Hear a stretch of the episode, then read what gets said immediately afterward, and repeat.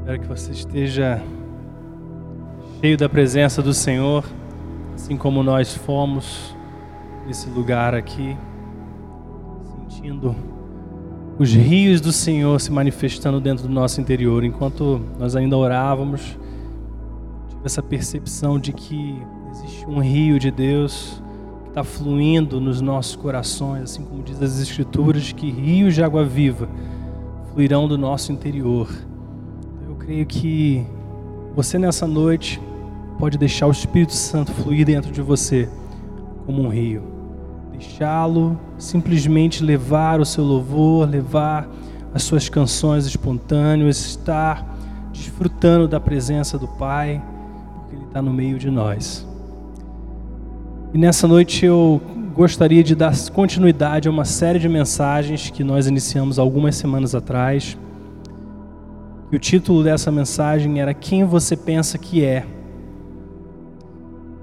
E nessa série de mensagens nós temos abordado a importância de entender a nossa verdadeira identidade em Deus, a nossa identidade em Cristo. Porque se existem duas coisas principais que Deus faz em relação à humanidade. Uma é em relação a entendermos qual é o nosso propósito e qual é o nosso destino. Isso acontece primeiro através da nossa identidade em Cristo. E segundo, sobre aquilo que nós fomos chamados a fazer. E essa série de mensagens, elas têm abordado a importância de nós nos enxergarmos da maneira como Deus nos enxerga. Porque se a gente entende, se a gente percebe, se a gente captura qual é a visão de Deus a nosso respeito, o que, que Ele fez na cruz, nós também podemos andar assim como Ele andou. Diz as Escrituras que assim como Ele é, somos nós nesse mundo. E hoje nós vamos dar seguimento. Na primeira mensagem nós falamos sobre a redenção, sobre o perdão. Na segunda mensagem nós falamos sobre a justificação. Mas hoje nós vamos falar sobre a santificação. No livro de Coríntios, 1 Coríntios, capítulo 1, verso 2, Paulo diz assim: A igreja de Deus que está em Corinto, aos santificados em Cristo Jesus e chamados para serem santos, juntamente com todos os que em toda parte invocam o nome de nosso Senhor Jesus Cristo, Senhor deles e nosso. Perceba que nesse primeiro texto, Paulo se dirige àquela igreja dizendo aos santificados em Cristo Jesus, e ao mesmo tempo ele diz, e chamados para serem santos. Perceba que existem dois aspectos da santidade aqui que são mencionados por Paulo. O primeiro é algo que já aconteceu. Aqueles que foram santificados em Cristo Jesus. Mas ao mesmo tempo, esses que já foram santificados em Cristo Jesus estão sendo chamados para serem santos. E o que, que significa isso para nós? Primeiro, que esse texto retrata, reflete duas etapas distintas da vida cristã. A primeira acontece durante a conversão. É quando nós cremos em Jesus pela fé e nascemos de novo e recebemos o perdão dos pecados e fomos regenerados. Nesse momento também acontece nesse momento da conversão, a nossa santificação. Perceba que a santificação significa separar e dedicar algo a Deus.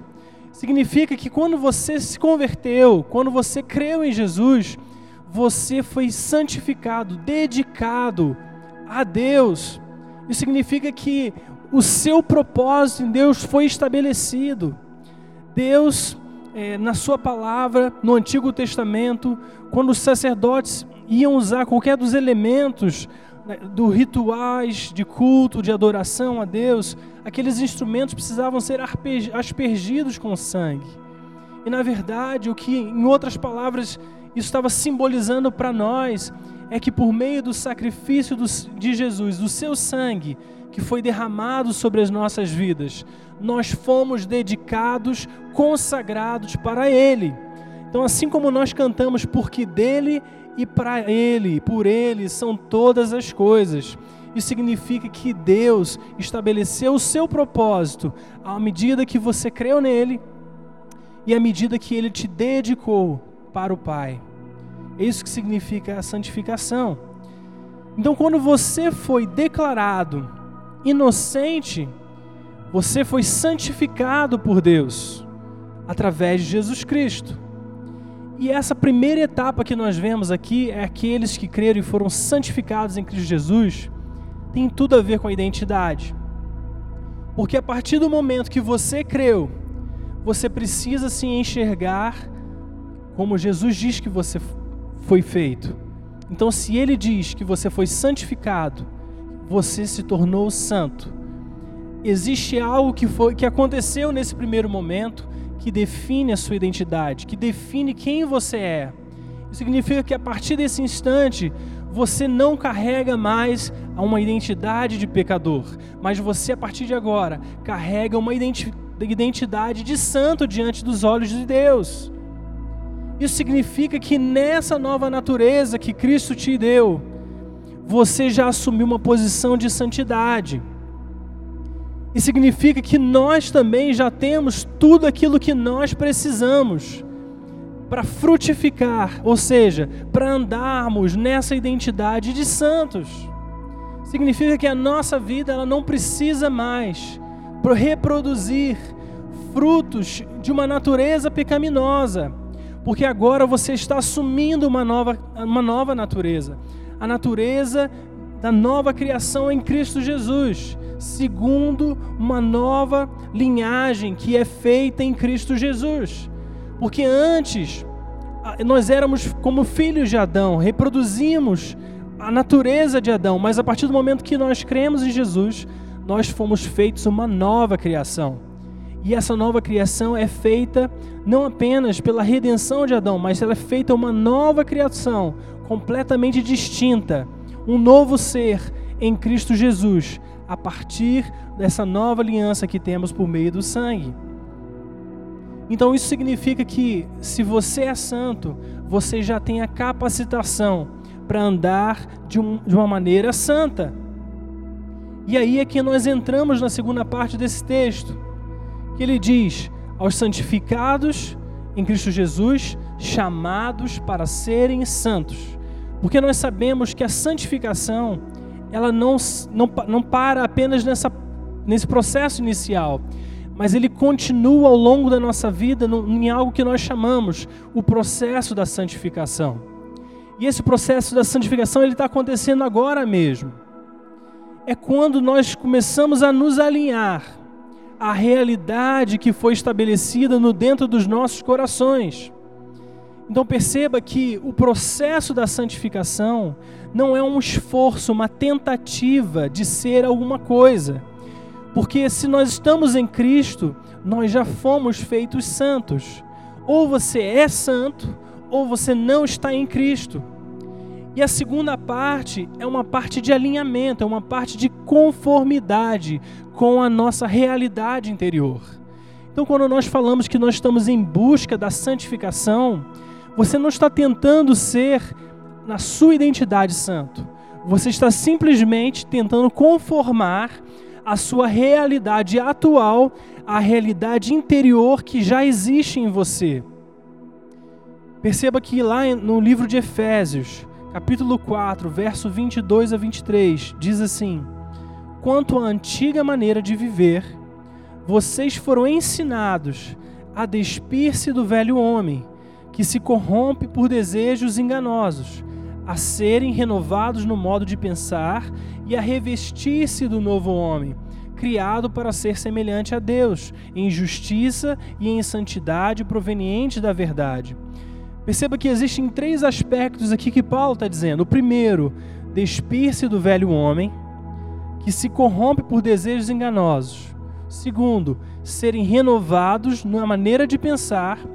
E a terceira parte, revestir-se do novo homem. Perceba que o despojar e o revestir são movimentos, são coisas que, que nós fazemos, que nós escolhemos fazer. Mas perceba que a transformação ela vem pelo renovar da nossa mente, renovar da nossa maneira de pensar. A transformação acontece na mente. E ela nada mais é do que esse alinhamento à nossa verdadeira identidade. Ela não é baseada no esforço de alguém para tentar ser santo, mas ela fala da rendição interior que nós fazemos à verdade de Deus a nós, a rendição interior à ação do Espírito Santo, que através da sua graça, ele nos capacita a manifestar essa identidade de santidade. Olha o que diz as palavras de Jesus no, no livro de Lucas, capítulo 6, verso 43 a 45. Ele diz assim: Nenhuma árvore boa dá fruto ruim, e nenhuma árvore ruim dá fruto bom. Toda árvore é reconhecida por seus frutos. Ninguém colhe figos de espinheiros, nem uvas de ervas daninhas. Agora olha o que ele diz: O homem bom tira coisas boas do bom tesouro que está no seu coração. E o homem mau tira coisas más do mal que está em seu coração, porque a sua boca fala do que está cheio o coração. Perceba que a árvore, ela não precisa se esforçar para dar frutos. Ela simplesmente dá frutos. E Jesus está dizendo que a árvore boa, ela dá frutos bons, e a árvore ruim, ela dá frutos ruins. E o homem bom tira coisas boas do seu coração, e o homem ruim tira coisas maus, mais do seu coração. Então, na verdade, o que acontece aqui é que naquilo em que cremos vai manifestar em nosso comportamento. As suas crenças vai definir a realidade que você vai viver. A transformação verdadeira, ela não ocorre de fora para dentro. Porque às vezes tentamos nos esforçar em ser alguém. Mas a realidade é que essa transformação vem de dentro para fora. A partir do momento que você entende quem você é diante dos olhos de Deus. Apenas o ajuste de crenças pode produzir um viver correto. Então, se você crê que você foi santificado, como diz a palavra, em Jesus Cristo, que você foi dedicado para a sua vontade, para a sua presença, para o seu querer, que você assumiu uma nova identidade. Então, simplesmente você foi transformado numa árvore boa. E o, e o resultado disso é que o único fruto que pode vir de uma árvore boa são frutos bons. Então é esse alinhamento que nós precisamos ter, porque do, o inverso também é verdadeiro. Se nós cremos que temos uma identidade de pecadores, inevitavelmente nós vamos pecar por fé, porque a sua crença está focada numa identidade que foi transformada, que não existe mais. Você foi santificado por Deus então significa se você precisa alinhar a sua crença a essa verdade. Porque se você crê que você é pecador, o único resultado que pode vir disso é o pecado. Você espera que o pecado se manifeste, porque você diz na sua mente, no seu coração, que você é pecador. Então qual o resultado que pode vir disso? Agora, pelo contrário, se você crê que você é santo, o único resultado que pode ver disso são frutos de santidade. E é interessante que, ao longo dos anos, conversando com as pessoas, é, aconselhando, é, lidando com mais, os mais diversos de, de backgrounds, quando nós entramos no assunto de santidade, muitos deles têm esse mesmo testemunho de que eles estão tentando agradar a Deus, viver de uma maneira que agrade a Deus em um determinado momento, eles simplesmente falham, eles pecam ou acontece qualquer coisa nesse sentido. E o resultado disso é a sensação de que eles voltaram à estaca zero. E agora eles precisam recomeçar, buscar novamente, como se a pessoa tivesse sido desqualificada ou desconectada de um relacionamento com Deus. Perceba que a justiça, a paz, a alegria, do reino de Deus, nesses casos, eles são passageiros, porque elas são baseadas no seu comportamento. Então você experimenta a alegria, a paz, a justiça, enquanto você conseguir se comportar bem. Mas a realidade é que o reino de Deus, ele não é limitado por aquilo, que nós fazemos, mas é uma realidade que foi plantada dentro de você. Nós, nós, na semana passada nós falamos que quem crê no Filho tem a vida. Então, na verdade, nós temos essa realidade e não da realidade de tentar, de tentar, de tentar e nunca alcançar esse padrão que nós desejamos. Porque na verdade, uma árvore boa, ela não precisa se esforçar para dar bons frutos. Ela simplesmente os dá. Então nós precisamos aprender a descansar e sermos transformados a partir dessa nova natureza. Isso não se dá por esforço, isso dá por rendição. A nossa nova natureza, ela precisa encontrar uma mente rendida à vontade de Deus para que conforme você se renove, renove a sua maneira de pensar, comece a se alinhar aquilo que é a vontade de Deus para você, haja manifestação dos frutos de santidade. 1 Tessalonicenses, capítulo 5, versículo 23 a 24 diz assim: Que o próprio Deus da paz os santifique inteiramente. Perceba que Paulo está falando que quem é que santifica? o Deus da paz. Que todo espírito, alma e corpo de vocês seja conservado irrepreensível na vinda de nosso Senhor Jesus Cristo. Aquele que os chama é fiel e fará isso. Essa é esperança que temos nele, que ele é fiel e que ele vai fazer isso. Agora, se a gente trouxer essa, essa realidade, esse ensino para uma aplicação prática, você pode me perguntar, Tiago, como que eu posso me libertar dos ciclos de pecado que muitas vezes eu estou vivendo? Porque diz a palavra que quando nós pecamos, nós nos tornamos escravos do pecado. Nós entramos num ciclo do qual nós não podíamos sair sozinhos. Mas graças a Deus, por, por meio de Jesus, que nos tirou desse ciclo, que nos transportou do reino das trevas para o reino do Filho do seu amor. Então, como que eu posso ter a aplicação prática dessa realidade? Porque a verdade é que muitos de nós, embora crendo no Senhor Jesus, ainda continuam debaixo de julgo de escravidão, continuam debaixo de ciclos que, do quais eles não conseguem se libertar. Só que a palavra nos prometeu, a vontade de Deus ficou clara quando Deus disse que o poder do pecado, ele não estaria mais tendo domínio sobre nós. Então quero te dizer, se você ainda está sujeito, submetido a um jugo de escravidão, se existe o pecado ainda te domina, se essas coisas ainda dominam a sua maneira de viver, eu quero te dizer que há esperança para você, que existe um caminho de liberdade do qual você pode se apropriar. Então, como que eu posso me libertar desses ciclos. A primeira coisa que eu te, que eu te digo: quem você pensa que é? Quem você pensa que é? Será que até hoje você sempre andou pensando como um pecador? Ou será que você já tem pensado como um santo diante dos olhos de Deus, santificado pelo sangue de Jesus? A primeira coisa é identificar em qual identidade você está andando. E a maioria dos ciclos acontecem dessa forma. Eu pequei, eu errei, e porque eu pequei, eu sou pecador. E se eu sou pecador, eu estou condenado. E se eu estou condenado, eu sinto culpa. E se eu estou me sentindo culpado, eu tenho remorso.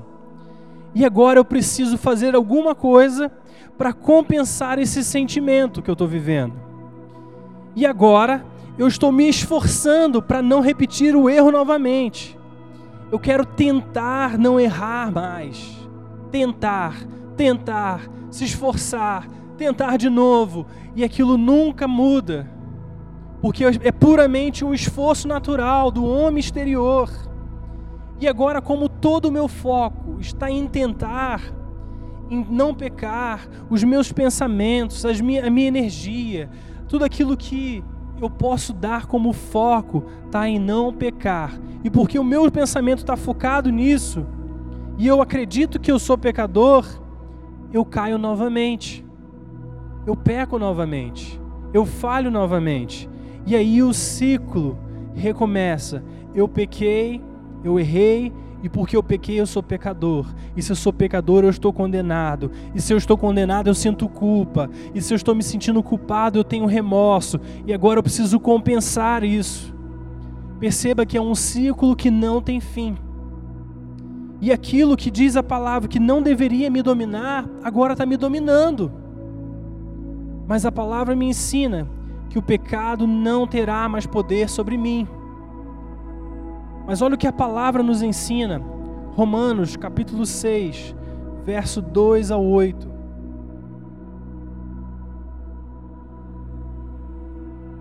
Receba essa realidade, essa verdade de Deus para você. Diz assim: Nós, o que morremos, os que morremos para o pecado, como podemos continuar vivendo nele? Ou vocês não sabem que todos nós que fomos batizados em Cristo Jesus, fomos batizados em Sua morte? Portanto, nós fomos sepultados com Ele na morte por meio do batismo, a fim de que, assim como Cristo foi ressuscitado dos mortos, mediante a glória do Pai, também nós vivamos uma vida nova. Se dessa forma nós fomos unidos a Ele, na semelhança da Sua morte, certamente o seremos também, na semelhança da Sua ressurreição.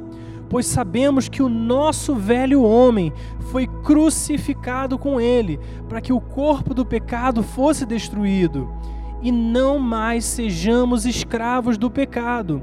Pois, que, pois quem morreu foi justificado do pecado. Ora, se morremos com Cristo, cremos que também com Ele viveremos. Porque morrendo, Ele morreu para o pecado uma vez por todas, mas vivendo, vive para Deus. Da mesma forma, considerem-se mortos para o pecado, mas vivos para Deus em Cristo Jesus. Portanto, não permitam que o pecado continue dominando os seus corpos mortais, fazendo com que vocês obedeçam aos seus desejos. E não ofereçam os membros dos seus corpos ao pecado como instrumentos de injustiça. Antes, ofereçam-se a Deus como quem voltou da morte para a vida, e ofereçam os membros dos seus corpos a Ele como instrumentos de justiça, porque o pecado não os dominará porque vocês não estão debaixo da lei, mas debaixo da graça. Existem muitas coisas aqui nesse texto que são super importantes. Algumas coisas que eu quero ressaltar para você. Primeiro é que você foi unido a Jesus Cristo em semelhança da sua morte. Em outras palavras, Paulo está dizendo que você morreu com Cristo. É interessante que existe um, uma síndrome é, eu ouvi falar isso alguns anos atrás, que muitos soldados que vão à guerra e morrem na guerra, é, e muitas vezes nessa morte os seus corpos não podem ser recuperados. E quando os seus pais, né, que ficam às vezes em outros países, eles precisam enterrar o filho por causa da morte na guerra, e eles não conseguiram ter os corpos de volta, eles passam um certo fenômeno que como eles não conseguiram enterrar seus próprios filhos, eles começam a ver os seus filhos nas ruas, como se fossem ilusões dos seus filhos. Porque não teve aquele encerramento. Eles não enterraram seus filhos. Então a sua mente começa a pregar peças, no sentido assim de ver os seus próprios filhos no meio das ruas, no meio do supermercado, ter essa, esses flashes, essas memórias, porque não houve um devido encerramento. E a realidade é que nós, como cristãos, muitas vezes vivemos da mesma forma. A palavra de Deus está dizendo que você morreu, seu velho homem foi crucificado, ele morreu com Cristo. E você, por crer que esse velho homem continua vivo, você começa a ver esse defunto todos os dias da sua vida, porque você crê que ele ainda vive. E aqui diz: considerem-se mortos. Essa palavra considerar é um termo matemático que diz faça as contas. Ou seja, se você fizer essas contas, só existe um resultado possível. E o único resultado possível é você está morto. Então é essa postura de fé que nós precisamos adotar na nossa vida. Nós precisamos nos posicionar crendo que nosso velho homem foi morto, foi crucificado. Está encerrado esse assunto. E agora, na mesma maneira como nós morremos com Cristo, nós fomos ressuscitados com Ele. E agora o nosso foco não é mais no velho homem, mas é no novo homem. É na realidade de Deus para nós. Pois o pecado não os dominará, porque vocês não estão debaixo da lei, mas debaixo da graça. E agora nós precisamos dar o fim ao ciclo. Isso se faz da seguinte forma: eu pequei, eu errei, mas o pecar não faz mais parte da minha identidade, porque agora eu sou santo por meio de Jesus Cristo. E se eu sou santo, pecado não é mais um estilo de vida, mas é um acidente. E agora não preciso mais lutar com o meu velho homem, porque ele já foi morto. Você não precisa lutar com um homem morto. Ele já foi crucificado. E agora a minha luta, a minha verdadeira luta é perseverar na fé, naquilo que ele fez e não naquilo que eu posso fazer. E se eu errei, eu me arrependo porque eu entristeci o Espírito de Deus. Mas ao mesmo tempo eu confesso com gratidão que agora já não há mais condenação para aqueles que em Cristo estão que agora eu estou debaixo de uma justiça que excede a minha, a, justiça do Filho de Deus. E a minha identidade ela continua intacta, já que eu fui santificado e eu agora sou santo. E porque eu sou santo, agora não preciso mais compensar pelo meu erro, porque Jesus levou o meu pecado em seu lugar, em meu lugar. Eu simplesmente agradeço pelo perdão que me foi dado gratuitamente. E agora o meu foco é viver para agradar, amar a Deus, os meus pensamentos anseiam o que Ele anseia, porque isso faz parte da minha nova natureza. Aqueles que têm, aqueles que são uma árvore boa, só existe um resultado que pode sair daí: frutos bons. E eu deixo o Espírito Santo me conduzir de forma que a verdade da Sua palavra transforme a minha mente e se reproduza dentro de mim como bons frutos. Então existe um caminhar, querido, de santidade para nós, mas ele não acontece por meio de esforço, ele acontece por meio da rendição. Então o novo ciclo é: se eu pecar, pecar não faz mais parte da minha realidade. Se eu sou santo, pecado não é mais um estilo de vida, mas é um acidente. E eu não preciso mais lutar com um velho homem que já foi morto, que já foi crucificado. Perceba que muitos pensam que um dia serão livres desse corpo do pecado, e isso é uma realidade. Nós um dia não estaremos mais sujeitos às fraquezas da carne. Mas a realidade é que Deus nos prometeu que nós não seríamos mais dominados pelo pecado. E se nós cremos em qualquer coisa diferente disso, a realidade é que a morte se tornou a nossa salvadora, não mais o Filho de Deus. Se nós esperamos que só um dia nós seremos livres, então Cristo não é mais o nosso Salvador, a morte é. Então quero te dizer que é momento, que é necessário que nós realinhemos as nossas crenças. Quem você pensa que é? como você se enxerga, como é, como é os seus pensamentos, de que maneira você pensa quando você falha. Como é que são os seus pensamentos quando você se depara com situações de luta, de dificuldade, no sentido de, de vencer o pecado? Você simplesmente crê que, que você tem uma nova identidade em Cristo? Ou você pensa que você precisa ainda lutar contra um, um velho homem que você já deveria ter se despido? Porque é isso que nós lemos. Nós devemos nos despir do velho homem, revestir-nos, renovar o nosso espírito da mente, a nossa mente, os nossos pensamentos, porque é isso que produz transformação, e a nos vestir com o velho homem. Então quero deixar essa palavra para você, para que você perceba que você pode viver na liberdade que Deus comprou para você. Você não precisa mais viver num, num ciclo de escravidão. E eu quero orar por você nessa hora. Nós queremos orar por você nessa hora. Existe toda uma equipe, uns obreiros que estão disponíveis.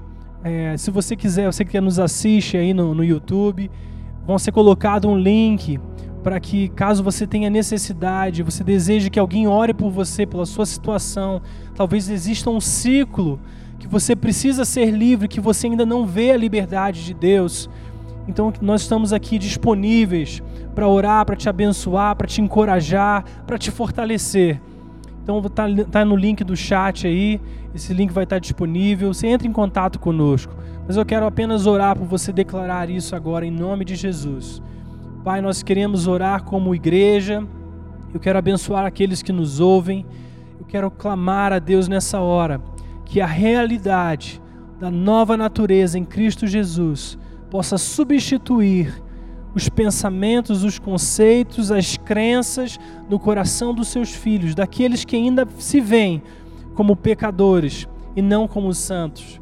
Pai, em nome de Jesus, que a realidade da tua palavra, que diz que nós fomos crucificados com Cristo e que agora esse velho homem foi crucificado com Cristo, ou seja, foi morto, que nós possamos, Senhor, em nome de Jesus, a reassumir a verdadeira identidade e que seus filhos reassumam essa identidade, para que eles possam viver na paz, na alegria e na justiça do reino de Deus sem ter um peso, sem carregar um peso sobre os seus ombros, podendo desfrutar da liberdade que o Senhor comprou para cada um de nós. Obrigado, Senhor, pelo seu perdão. Obrigado porque todas as vezes que nós falhamos, nós, nós não precisamos nos contentar com isso, nós podemos nos arrepender e confessar que o Senhor é fiel, que o Senhor nos perdoou, que o Senhor lidou com o pecado e que nós simplesmente estamos nos apropriando Senhor, do perdão, da graça, do amor, do refrigério, Senhor, da identidade que o Senhor declarou sobre as nossas vidas, inocentes diante dos seus olhos. Pai, que essa verdade, que essa realidade se apodere da mente, do coração dos seus filhos, que todo o ciclo de pecado, de escravidão seja quebrado no nome de Jesus. E que eles se sintam, a partir desse instante, completamente livres. Que haja, Senhor, nesse momento a graça para capacitá-los no sentido de que os seus pensamentos, as suas necessidades possam ser saciadas da maneira correta, na Sua presença. Espírito Santo, a palavra diz que não sobreveio sobre nós tentação grande o bastante que não possamos suportar. Por isso, embora tenhamos tentações, essas tentações estão submetidas ao Espírito de vida, ao Espírito Santo, que pode controlar. Diz a Sua palavra também que se andarmos no Espírito, de forma nenhuma cumpriremos os anseios da nossa carne. Então existe, Senhor, um padrão, existe uma realidade que nós podemos viver que não está reservada apenas para um dia na vida eterna, mas está reservada para cada um de nós hoje. Por isso, Senhor, eu abençoo os seus filhos, eu declaro a liberdade do Senhor sobre eles, no poder do nome de Jesus, no poder que há no nome de Jesus. Amém.